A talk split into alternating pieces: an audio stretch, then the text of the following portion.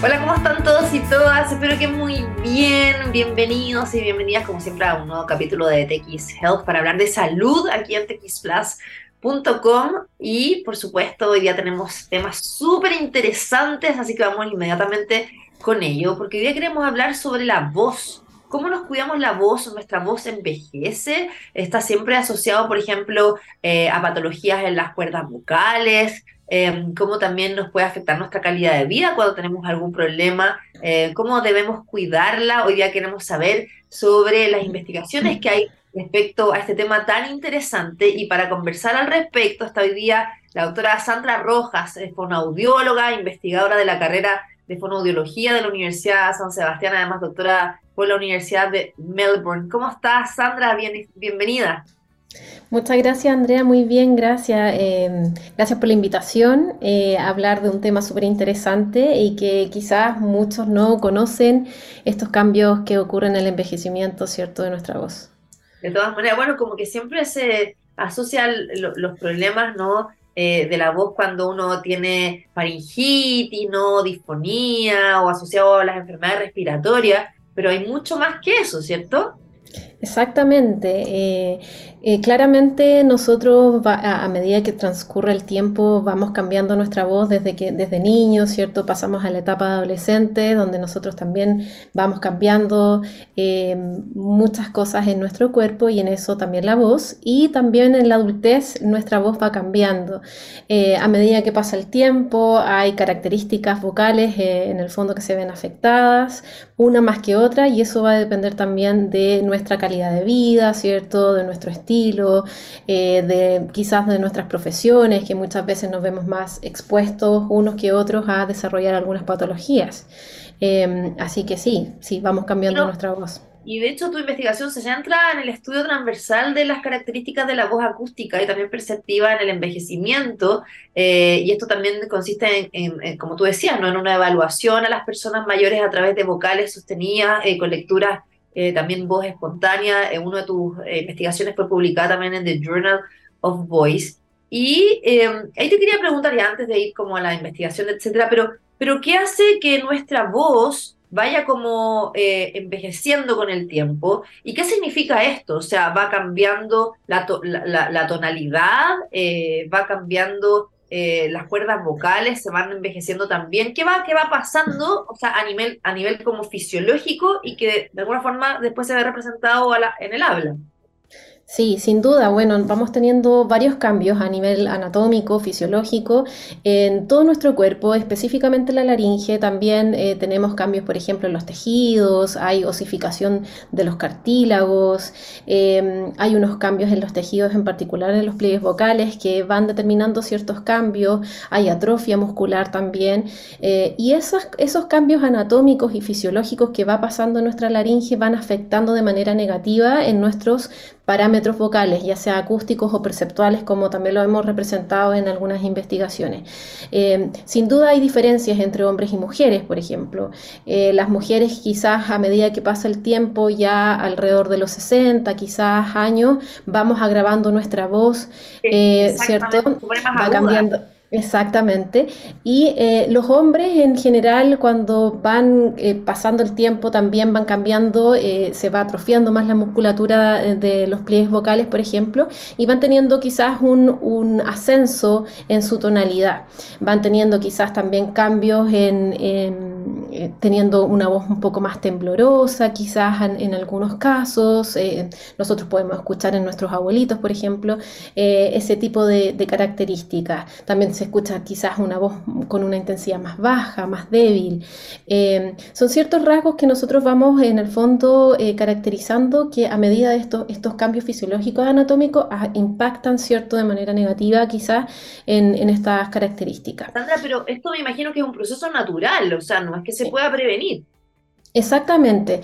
Eh, es el proceso de envejecimiento de la voz, o presbifonía también como se conoce, es un proceso natural de la voz, es algo que en el fondo nosotros no podemos lamentablemente evitar.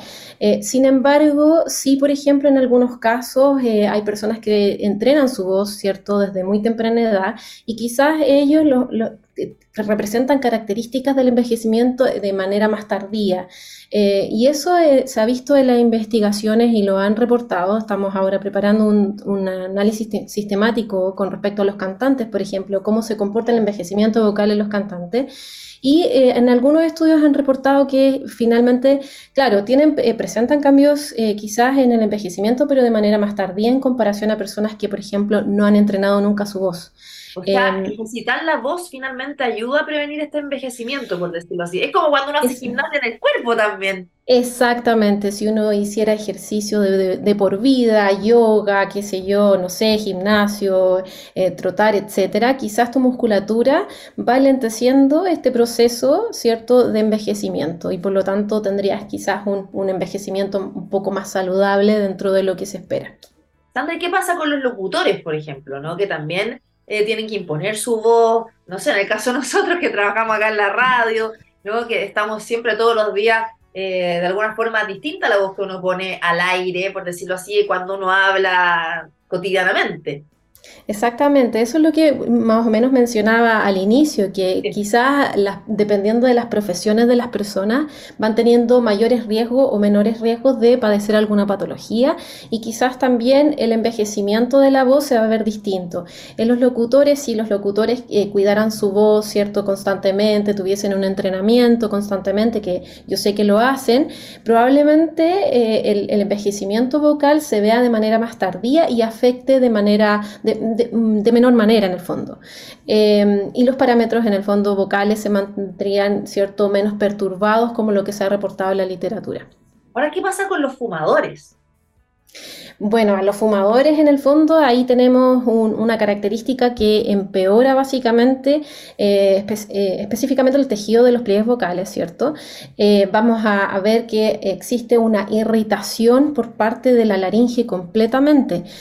por lo tanto, tienen mayor riesgo a desarrollar patologías de, nivel orgánico.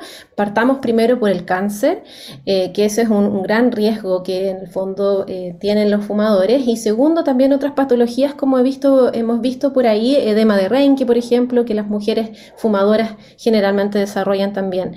Y así quistes, por ejemplo, o quizás algún pólipo, por ejemplo, también que se ve en los fumadores. Así que sí, eh, tienen mayor riesgo en el fondo y un peor envejecimiento, por lo tanto, también si, se mantienen fumando eh, a lo largo del tiempo. Ahora, bueno, eh, es interesante también cómo ustedes han hecho estos estudios, ¿no? Las evaluaciones en, en las personas mayores. Cuéntanos eh, como más ya en detalle, cómo, cómo se van describiendo estos parámetros acústicos, eh, cómo se obtienen, trabajan con, con, algún software, tienen algún modelo estadístico, ¿no? Y que finalmente esto les entrega la, información de lo que están ustedes tratando de obtener.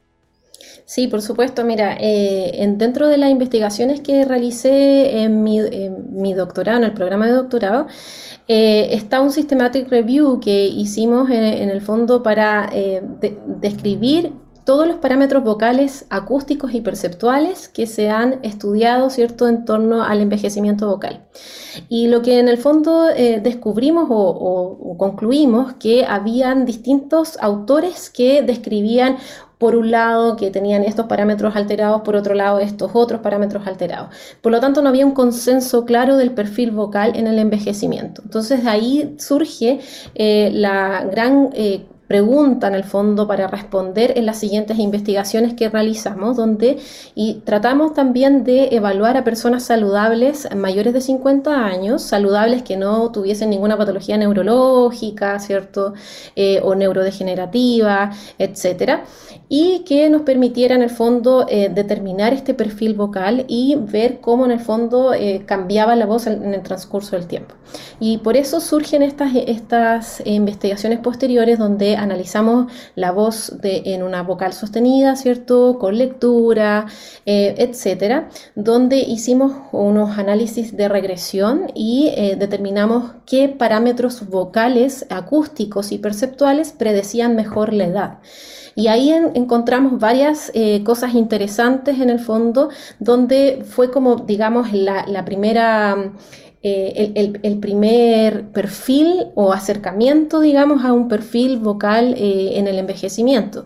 Eh, necesita mayor desarrollo, por supuesto, porque obviamente todas las investigaciones tienen limitaciones, pero sin duda nos ha ayudado en el fondo a determinar que definitivamente a, medida que pasa el tiempo, nuestros parámetros vocales se van deteriorando. Claro, de una forma esta investigación viene a confirmar eh, como esta hipótesis. Y hay formas de cuidarnos la voz, ¿no? Em, y, claramente, claro, si bien, como tú mencionabas, finalmente esto se va produciendo con el tiempo, es un proceso eh, natural, pero me imagino que eh, igual podemos ir cuidándola sin que seamos sí. cantantes. sí, sin duda, sin duda podemos cuidarnos nuestra voz. Eh, primero que todo es tener una buena higiene vocal. Buena higiene vocal me refiero, por ejemplo, a hidratarnos constantemente, tomar agüita, ¿cierto? Ojalá dos litros diarios, eh, tratar de evitar el aire acondicionado quizás en el verano o la calefacción, ¿cierto? Estos cambios bruscos de temperatura, tratar de no carraspear. Ese punto, espérate, déjame hacer un paralelo, un, un paralelo porque ese punto que tuviste me parece súper importante porque ¿qué es lo que pasa con el aire acondicionado cuando está muy frío o en el, en el invierno cuando ponemos la calefacción? A mí me pasa, pongo la calefacción en la noche y en la mañana amanezco un poco ronca y con la garganta súper seca, ¿no? Y mm. claramente eh, mucha gente dice, ah, no, es que me resfrié, me quedé dispónica por el aire acondicionado. ¿Qué pasa? Porque claro, uno dice, bueno, los virus son los que finalmente te, te generan como problema o, o inflamación, pero ¿no es siempre así?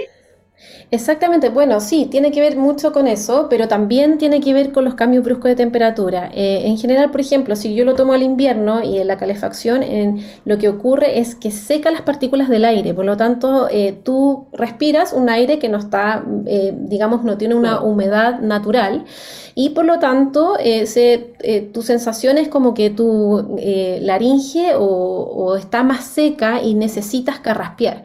Eh, al hacer el carraspeo, los pliegues vocales eh, se reúnen eh, o, chocan de manera más abrupta. Por lo tanto, eso genera a que pueden inflamarse o pueden generar algún tipo de patología después. ¿Ya? Por lo tanto, por eso también es importante la calefacción, puedes usarla o quizás también tener un humidificador de ambiente, por ejemplo, como para poder humedecer esas partículas del aire. Y por lo tanto, también cuando salgas al exterior, eh, tratar de cubrirte desde la nariz, eh, la nariz y la boca, no solamente el cuello, porque muchos piensan que ponerse solamente una bufanda en el cuello eso lo soluciona, pero la verdad es que hay que cubrirse, ¿cierto?, la nariz y la boca. Y por otro lado, el, aire acondicionado es algo similar y eh, básicamente por este cambio brusco de temperatura, que estamos en, un ambiente muy fresco, muy frío y salimos, ¿cierto?, hacia el calor muy abrupto y eso también ocurre que hay algunas personas más sensibles quizás y desarrollan cierto esto de, que se pueden resfriar o algún cuadro respiratorio. Oye, qué interesante. Bueno, de hecho yo siempre he pensado como que la mascarilla era una súper buena medida para salir a la calle cuando está frío, porque de verdad te protegió un montón. Sí, súper. Y de hecho eso también fue un, tema eh, importante de, investigación dentro de los cambios vocales, porque desde que nosotros utilizamos la voz, ¿cierto?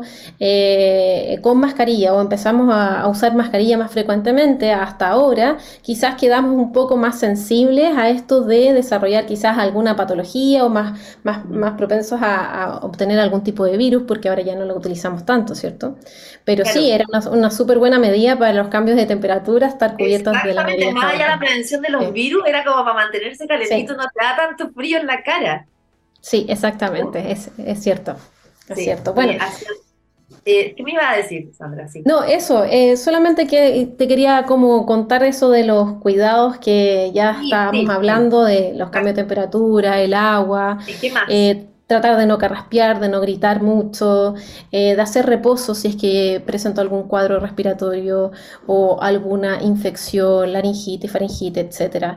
Eh, tratar de cuidarnos nuestra voz y tratar de no seguir tanto esto de los eh, cuidados caseros que generalmente también son recomendados como el limón con miel, el té con limón y miel, que en realidad no, en realidad no es, no tiene ningún efecto. ¿Verdad? No tiene, sí, no tiene ningún efecto en tus cuerdas vocales, porque tus cuerdas vocales están en la, la laringe. Cuando nosotros tragamos cualquier líquido, cualquier cosa, se cierra anatómicamente por un, eh, por la epiglotis que se llama, ¿cierto? Y ahí pasa hacia el esófago todo lo que tragamos en el fondo. Entonces no hay ningún contacto con las cuerdas vocales o con los pliegues vocales, por lo tanto no, no hay efecto directo. Oye, pero qué interesante. Ahora, solo para terminar, porque se nos pasa el tiempo, cuando vas al concierto, vas al estadio a ver un partido y la gente grita, como luego y al día siguiente, no, es que estoy súper disfónico porque fui a, a, gritar mucho. Eso también es porque se irritan las cuerdas vocales, entonces con tanto grito. Sí, exactamente, porque estamos gritando, ¿cierto? Y los, y la, y los pliegues vocales básicamente se eh, golpean constantemente. O sea, al salir inmediatamente del concierto probablemente no estemos tan difónicos como el día siguiente. Y eso es porque el traumatismo que ocurrió, eh, digamos, en los pliegues vocales perdura y, y, se empieza los tejidos a inflamar y hay todo un proceso en el fondo que ocurre fisiológicamente y se nota mucho más al día siguiente. ¿Y eso debes tratarlo como con ibuprofeno, un antiinflamatorio? No, solamente tratar de hidratarte y tratar de hacer quizás un reposo vocal eh, el día siguiente, ah, tratar de no gritar ni hablar mucho. Sí. Oye, súper interesante, viste que al final uno va aprendiendo eh, de temas que quizás uno los ve como tan cotidianos y tienen todo un trasfondo sí. de investigación científica que tú estás también liderando. Así que Sandra Roja, investigadora de la Facultad de Odontología, de, perdón, sí, y también de Ciencias de la Rehabilitación de la Universidad eh, San Sebastián, además investigadora, eh, doctora de la Universidad de Melbourne, eh, todo lo que ya has hecho. Oye, muy entretenido. ¿Dónde se puede encontrar más información, Sandra? Mira, yo constantemente está, estoy compartiendo información en mi Instagram, que es speechy.science. Ahí van a encontrar varias cosas en, de voz. Últimamente no he compartido algunos contenidos, pero ya voy a retomar en el fondo ese, ese Instagram donde van a encontrar hartas cositas de voz.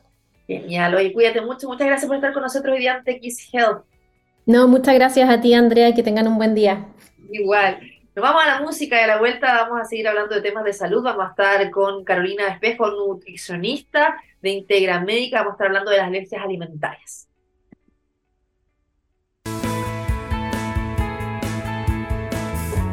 Bueno, estamos de vuelta aquí en eh, Health después de escuchar la música. Hoy día queremos, queremos hablar de otro tema que es súper interesante, que tiene que ver con las alergias alimentarias, ¿no? Eh, que va en aumento. Bueno, yo no sé si antes los niños y niñas tenían un montón de alergias y como que no había la evidencia científica o la preocupación como hay ahora, que finalmente sí se han ido detectando eh, un montón de personas que tienen eh, distintos tipos de alergias, ¿no? Intolerancias también, otras personas que ya, por ejemplo, tienen eh, patologías como ser celíacos, que ya eso es mucho más complejo. Y por otra parte también el mercado se ido adecuando, ¿no? A estas personas que han sacado un montón de productos, ¿no? Que son sin lactosa, libres de gluten, entre otros. Queremos hablar de este tema que es muy bueno. Está con nosotros Carolina Espejo, nutricionista de Integra Médica. ¿Cómo estás, Carolina? Bienvenida.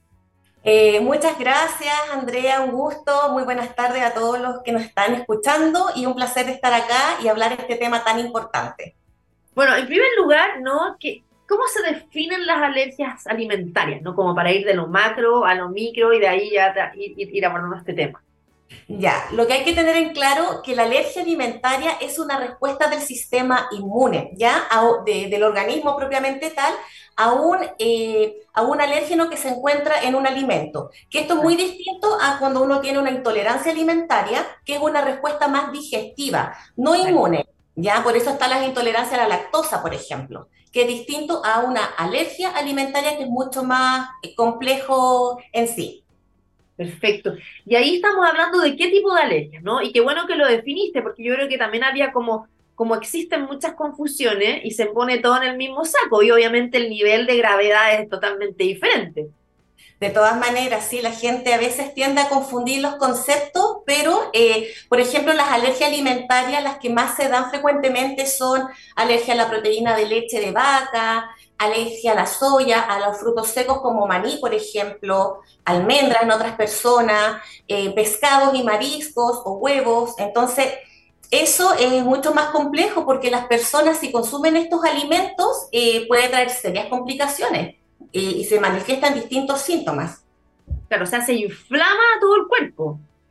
Sí, mira, hay distintos síntomas. De partida los síntomas, los síntomas gástricos que son eh, diarreas, deposiciones con sangre, eh, bueno, dolores abdominales, vómitos, náuseas, respiratorios, presentan dificultad al respirar, se ahogan, congestión nasal. También están los dérmicos. La piel siempre avisa problemas de, de picazón, esa que de repente, no sé si te ha pasado, Andrea, que es como claro, que es como que uno es incontrolable. Es urticaria, eh, hinchazón en la piel y llega después lo que es más grave, que es la anafilaxia, ¿ya? Que ahí es cuando ya... Te ahogáis, claro, se te cierra acá Sí, ahí, exactamente, y incluso puede llegar a, la muerte si no se, se, reacciona en el momento. Claro, y ahí es interesante eso porque quizá hay personas que no saben que son alérgicas a ciertos eh, alimentos, bueno, también hay alergia a ciertos medicamentos, eh, y, cómo se puede como detectar? ¿Hay una predisposición genética principalmente? O sea, si mi papá o mi mamá es alérgico a algún alimento, yo también, o como, habla, como hablaba yo al inicio, eh, eh, no sé, el medio ambiente o ciertas otras características han hecho que se vaya aumentando esto sin tener alguna relación hereditaria, por ejemplo. Mira, lamentablemente esto ha ido aumentando, ya a través del tiempo, los, los, mismos cambios del clima, entre otras cosas. Eh, cuando solamente hay un padre que es alérgico, hay entre un, 40, un 20 o 40% de presentar alergia. Pero esto cambia notablemente si ambos padres presentan alergia alimentaria, esto varía entre un 40 a 60% de que sus hijos presenten estas alergias. ¿Qué es lo necesario? Que saque lo más responsable y la forma más adecuada de, saber si presento alergia es, eh, bueno, acudir a un especialista, en este caso un médico, un alergólogo, que eh, pueda detectar por exámenes de piel y otros específicos a, que, que, hacen reaccionar nuestro organismo frente a determinados esos pinchacitos con distintos alergenos en el brazo y se te va hinchando. Exacto, exacto. Y ahora que vamos a comenzar la primavera, viene de nuevo el boom de, la, de las alergias y todo. Entonces, es importante que puedan acudir a, a este especialista o, si son en caso de, de los más pequeñitos, del lactante o menores de dos años, su mismo pediatra, para que puedan detectar a qué se tiene alergia y luego acudir a un especialista, que en este caso seguir con el tratamiento con el pediatra o el alergólogo y también la nutricionista que es fundamental en este proceso. Claro, pero me imagino que ahí tiene que haber alguna sospecha. Sí, de todas maneras, sí, hay que detectar primero qué es lo que, a qué alimento se tiene alergia eh, yo recuerdo en algún momento, años, años, años, años atrás, cuando trabajaba en, otro lugar, eh, había, una, había un paciente que tenía múltiples alergias alimentarias. Entonces, súper complicado porque ya no es un solo alimento. Entonces, es escoger con pinzas qué alimentos puede, puede consumir el pequeño y esto también eh, altera también su día a día. Por ejemplo, ir a fiestas, convivencia, cumpleaños, sobre todo cuando son más pequeñitos. Y sobre todo que muchos de los alimentos que compramos, que son alimentos envasados, tienen ¿no? distintos productos que hay que estar leyendo en la etiqueta para efectivamente, eh, no sé, darse cuenta si es que es o no apto para consumo. Exacto, mira, acá Andrea diste en, eh, la clave eh, en esta parte, porque es sumamente importante cuando compren un alimento leer el etiquetado nutricional y en los ingredientes se van a dar cuenta porque aparece con una letra Arial número 2, así de pequeña, eh, aparecen todos los componentes. Entonces, por ejemplo, si yo tengo alergia a la proteína de leche de vaca, ¿ya? Eh, todo para, la gente piensa ya elimino los lácteos, pero no solamente los lácteos las contienen, hay muchos otros alimentos que en sus líneas de producción existe contaminación cruzada y pueden contaminar alimentos que no la contienen, o de repente la lactoalbúmina o, o nombres así muy técnicos que eso se explica en una consulta nutricional o una consulta con el médico tratante, eh, va a detallar eso. Entonces el paciente tiene que leer los ingredientes, el, tutor, el papá o ya uno de adulto tiene que aprender a leer el etiquetado nutricional. Ahora, ¿qué pasa en nuestro organismo? ¿no? ¿Por qué eh, nuestro organismo reacciona frente a este alergeno? Es como... Em, es como que, lo, no sé, no, no, tiene mucho que ver con las enfermedades autoinmunes que te terminan como atacando a uno mismo, sino que es como, como que ataca a, este alimento y finalmente eso hace que se inflame. ¿Qué es lo que pasa? Es, eso, el cuerpo no reconoce, de repente hay mismas enzimas que no, no están en el cuerpo, no se desarrollan o no funcionan bien a nivel del organismo y eso lo va considerando como un agente extraño. Extraña y por eso provoca estas reacciones y por eso en algunos casos puede llevar a la muerte en, en estos choques anafilácticos. Ya, pero, no tiene que ver con, con, enfermedad autoinmune, o sea, no. No, no, no, no, no, no, no, no es autoinmune, no es autoinmune, pero sí involucra el sistema inmune. Por eso sí es distinto a la intolerancia alimentaria a una alergia alimentaria. Perfecto. ¿Y cómo se trata? O sea, solamente eliminando el alimento no, o sea, la alimentación es fundamental en todo este proceso, ¿ya? Pero es importante también ver la parte de la medicación, que acá obviamente el médico tratante va a decir, ya, esto es lo que tienen que hacer en primera instancia. La educación es súper importante, Andrea, eh, yo creo que en general en todo, en todo el tema de la educación nutricional, de aprender a leer, de qué hacer, como yo te comentaba, en caso de que tenga un evento, un cumpleaños, eh, qué hacer, qué llevar, es mejor que lleve yo mis alimentos eh, saber también y conocer nuevos conceptos de inocuidad alimentaria, contaminación cruzada, de repente uno va a ciertos lugares y, y lamentablemente la manipulación no es tan buena como debería ser. Entonces, eso, trabajar con nutricionista porque ya yo puedo eliminar el alimento, pero si no aprendo a leer el etiquetado lo puedo estar incorporando inconscientemente. Y lo otro que es súper importante que hacer en caso de, imagínate que por ese motivo tengo alergia a las nueces y voy al lugar y había una torta que no es de nuez, pero tiene un nuez, una nuez. Y me da... No sabía. Y no sabía. Entonces, ¿qué, hago?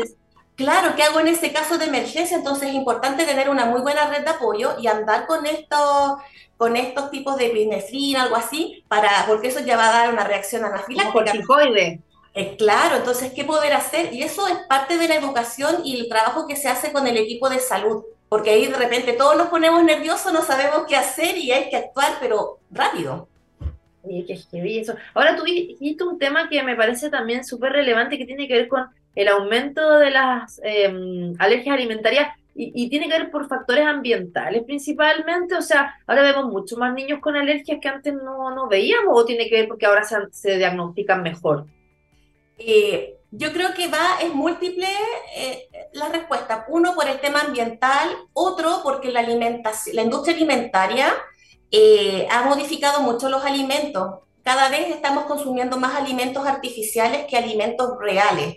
Entonces, eso también afecta eh, y también el diagnóstico. Obviamente la tecnología nos va ayudando para poder detectar a tiempo eh, ciertas alergias, incluso en lactantes, cuando están con lactancia materna exclusiva, se ven ciertas reacciones, entonces ahí tiene que estar en tratamiento la mamá o la persona que está con la lactancia con el pequeño, eliminar los productos y algunos pediatras recomiendan eh, incluir alimentos a temprana edad para poder tomar una mejor, eh, para que el cuerpo se vaya acostumbrando y ver cuál es la reacción que está generando ciertos, eh, ciertos niños, ciertos alimentos. Claro, ahora igual se traspasa por la leche, o sea, sí, sí de todas maneras.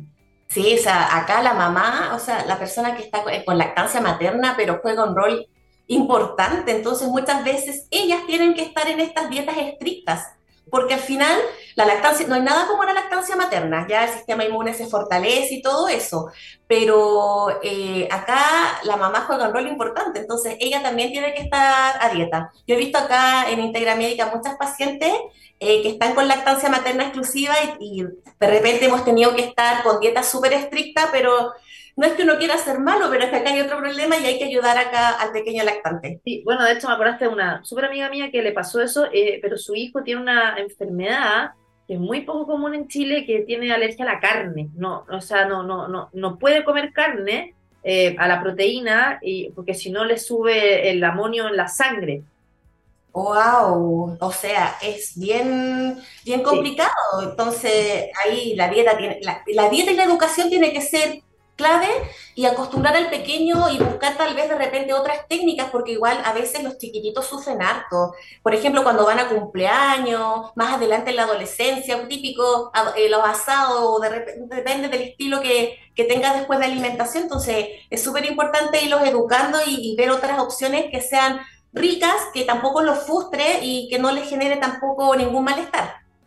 No, de todas maneras. Y ahí te iba a preguntar, em, eh, Ahora, con lo que tú mencionabas antes, la diferencia no con las intolerancias, o sea, cuando uno tiene intolerancia, uno dice, ah, no, es que yo tomo leche me hincho, ¿no? La intolerancia a la, a, la lactosa, o al gluten, ¿no? Bueno, ahí pasa también a quienes no pueden comer gluten, y, son celíacos? O sea, ¿cuál es también como la diferencia, no? O sea, por ejemplo, el grado de intolerancia es de que tú puedes consumir, pero no a grandes cantidades, ¿ya? No abusar. Por ejemplo, hay muchas personas que no son celíacos, pero sí tienen una intolerancia al gluten, ¿ya? Donde si comen a destajo ciertos alimentos, claro, van a tener su cuadro digestivo, eh, malestares gástricos, entre otras cosas. Cambia una persona que tiene celiaquía consume algo con gluten y mal, o sea, obviamente van a tener que tener su fármaco, pero eh, mal del momento uno, ¿ya? Hoy en día yo he visto harto también en la consulta que hay muchos pacientes que actualmente están eh, con intolerancia al gluten, porque tienen, eh, y esto les genera inflamación, ya sea síndrome del colon irritable, entre otras cosas, entonces Hoy en día, claro, ha ido aumentando más nuestro estilo de vida, el estrés, que es como el mal del siglo. Em, así que ha ido aumentando esto con otros factores que tenemos día a día. El exceso de alcohol, dormir mal, no descansar, que es parte de los hábitos saludables. No, de todas maneras. Y ahí, bueno, ¿qué te parece también que, em, que el, mercado y, yo creo que también los emprendedores han ido como poniéndose un poco como a las demandas actuales que hay eh, en términos de oferta alimentaria, ¿no? Y que ahora han salido, no sé, desde, eh, desde un montón de productos sin gluten, sin lactosa, libres de, ¿no? Igual eso es como interesante. Me encanta, me encanta, me encanta. De hecho, me encanta mucho ir a estas ferias que, que, hacen donde hay muchos productos nuevos, uno va degustando. Me encanta que la gente vea también esa oportunidad de, ir mejorando y ayudando a otras personas que tienen problemas. No sé si te acuerdas, esto no tiene que ver con intolerancia, esto es una forma de que, de que cada persona a veces quiere alimentarse, pero por ejemplo las personas que son vegetarianas y veganas. ¿Te acuerdas que años antes era como, ya, yo soy vegetariano y poder ir a comer a algún lugar era muy reducido, lugares muy puntuales, no había mucha opción. Y te das cuenta ahora que hay, pucha, todos los restaurantes gran menú. Sí. sí, o sea, es como pasteles ricos, cosas que lugares tienes más variedad, entonces eh, eh, esto también es a raíz de lo mismo. Por ejemplo, las personas que tienen diabetes también, o sea, antes también, pucha, no me puedo comer un pastel. Y uno entiende también que es parte de las cosas ricas de la vida, no en exceso, pero entonces ya ahora hay un mundo que tú ves que es como, me encanta eso de que la gente esté innovando y los emprendedores. De hecho, así que eh, yo encuentro que lejos es lo mejor. Apoyar a los emprendedores que vean esta oportunidad también de negocio y apoyar también a, la, a las personas que padecen de esto. Yo creo que además los restaurantes o la, la, industria alimentaria se dio cuenta que si no los incluía al final perdía clientes y así es la cosa, ¿no? O sea, siempre se va a ir ese tipo de personas en búsqueda de las ofertas que se adecúen a sus necesidades. Exacto, porque hoy en día, Andrea, las enfermedades inflamatorias han, ido aumentando también bastante, además del síndrome de colon irritable, eh, enfermedad. Hay personas que tienen dolores crónicos. De hecho, recién acabo de ver una paciente con dolor crónico, ya es 24/7 dolor, ya como que a veces ya el dolor es, es ya ni lo siente. Entonces, las dietas antiinflamatorias ayudan bastante en este caso y eh, estos productos de repente el gluten inflama, los lácteos inflama, entonces ella tiene que tener una cierta tendencia alimentaria. Entonces todos estos tipos de nuevos productos ayudan bastante.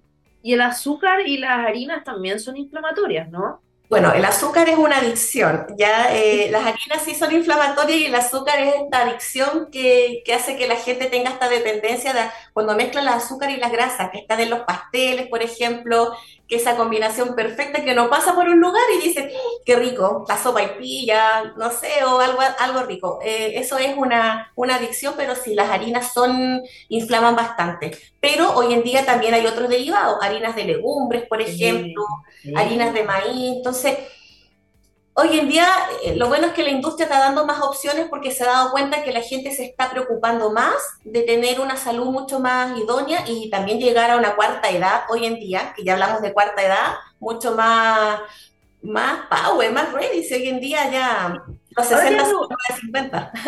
Sí, ahora te voy a preguntar, Carolina, eh, muchas de las alergias como a lo largo de la vida se van adquiriendo, ¿no? Porque eh, no sé, a mí me pasaba que yo cuando chica no era alérgica a nada y ahora sí soy alérgica a varias otras cosas. En el caso de las alergias alimentarias, ¿se van adquiriendo también con el tiempo, o sea, con la vejez, o ya se nace con eso? Mira, en general hay alergias que, con las cuales tú ya naces, que se detecta desde el día que tú ya empiezas a, incorporar la alimentación o por la lactancia materna. Y hay otras que se van adquiriendo también por el abuso, puede ser múltiples factores, y eso es lo que tiene que acá el especialista averiguar, pero de repente mucho abuso de medicamento incluso, eh, los cambios ambientales, los cambios en nuestro estilo de vida, como te comentaba, los alimentos. Estamos consumiendo mucho alimento a veces más plástico. Ya hay que hacer esto, modificar esto para que esté libre de sello y de repente la industria alimentaria por ahí hay un tema que van modificando, modificando fórmulas y al final lo que menos terminas consumiendo de repente son alimentos reales y más plásticos. Entonces sí hay cosas que se han ido... Eh, se han ido, eh, con el tiempo, se han ido incrementando, incorporando. A mí siempre me llama la atención eh, como lo permisivo que es eh, la industria alimentaria y que al final, mm, o sea, si bien hay una regulación y está acá en Chile más encima de la ley del etiquetado, que me parece excelente, pero igual se venden cosas que son súper nocivas. Sí, es que siento que si bien está eso, falta más fiscalización en, eso, no de que de repente se fiscalice una vez cada tres o cuatro años. Falta un poco más de fiscalización, eh, porque si te das cuenta, muchas patologías hoy en día se pueden prevenir si nos nutrimos mejor. Y al nutrirnos mejor no quiere decir y no es sinónimo de que comer saludable tiene que ser fome o desabrío. O sea, tú puedes crear en la cocina lo que tú quieras con, con los ingredientes sanos, pero falta más eh, fiscalización. Eh, yo creo que también falta mucho educación alimentaria que podría partir en los colegios. Creo que es sumamente importante. Los índices que tenemos de obesidad y sobrepeso en Chile en los adultos y niños es de los, de los mayores del mundo. Es terrible. Y eso también hace que al enfrentar pandemias como fue el COVID-19, las personas que tienen ese problema, que tienen su cuerpo mucho más inflamado, tenían la posibilidad no, más bien el riesgo de agravarse mucho más rápido por las enfermedades. Claro, ese es un buen punto, Andrea. Eh, eh, todo lo que son los factores psicológicos. Muchas veces acá llega a la consulta pacientes que dicen, tengo ansiedad y como esto. Ok, pero si tú te das cuenta, la, la consecuencia es comer. Hay gente que fuma bastante, hay gente que toma mucho alcohol y hay gente que también se droga. ¿Qué es lo que tenemos más a mano? La comida. Eh, y, pero el factor de fondo es la ansiedad. ¿Qué es lo que me está generando la ansiedad? De repente, el que no me acepto, el que me quiero poco, el nivel de estrés, tengo que estar, el tema de la pandemia, pérdida de familiares, estar que tengo que ser dueña de casa, mamá, papá, etcétera. O de repente hay gente que vive acompañada, pero se siente sola. Entonces, yo siempre le pregunto a los pacientes cuál es el motivo de la consulta porque nada es evidente.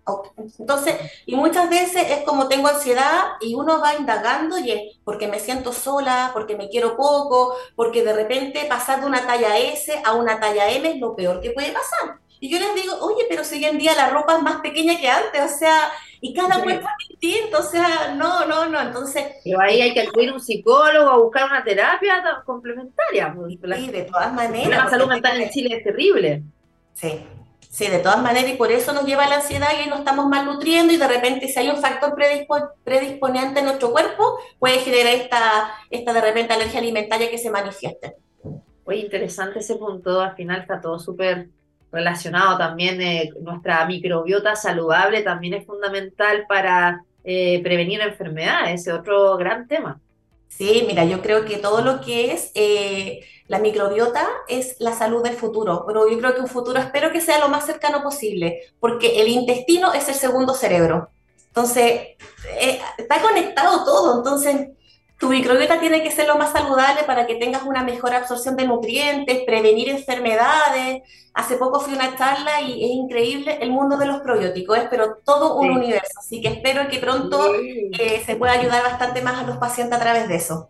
Sí, yo tomo siempre probióticos todos los días. Te quiero agradecer, Carolina Espejo, nutricionista de Integra Médica, hablando hoy día de las alergias alimentarias. Me dejaste súper así al tanto también para, para eh, estar ¿no? conociendo nuestro cuerpo, que eso es, clave. Muchas gracias, Carolina. Muchas gracias a ustedes, Andrea, y bueno, recordarle a los pacientes que siempre es importante que acudan a un especialista, que no se automediquen, por favor, eh, que el equipo de salud estamos todos acá disponibles para poder trabajar con ellos y explicarle todas sus dudas que puedan presentar. Y muchas gracias por la invitación, eh, Andrea, y a todo el equipo.